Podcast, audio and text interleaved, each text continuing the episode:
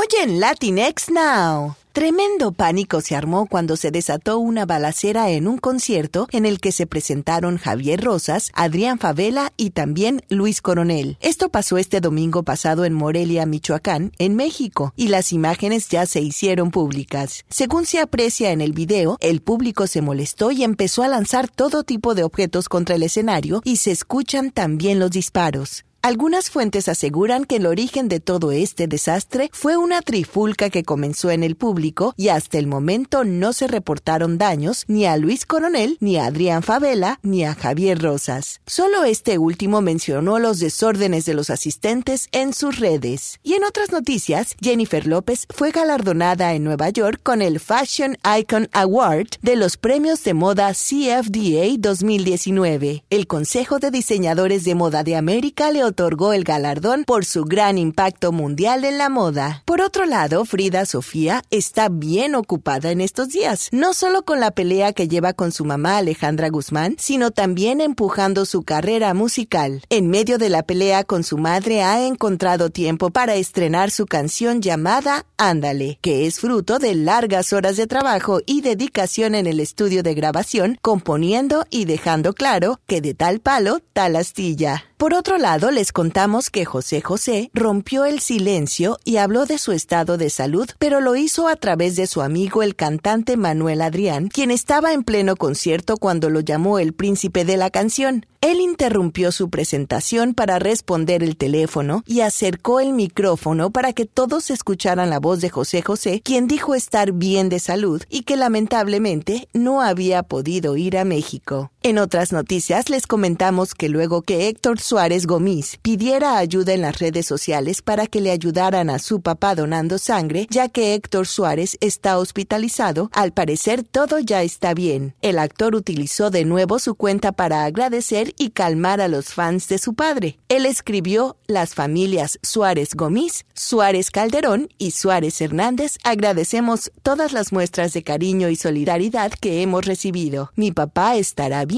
es un guerrero y esta batalla no la va a perder. En otra nota, la familia Bichir está otra vez de luto después de la lamentable pérdida de la actriz Sandra Cobian Bichir, quien falleció en un accidente vial en Durango. Sandra tenía solo 39 años de edad y viajaba en una camioneta junto con su hermano con dirección a Torreón y a causa de las fuertes lluvias, el conductor perdió el control de la unidad estrellando su vehículo contra otro. Estos han sido los breves del mundo de la farándula de Latinx Now.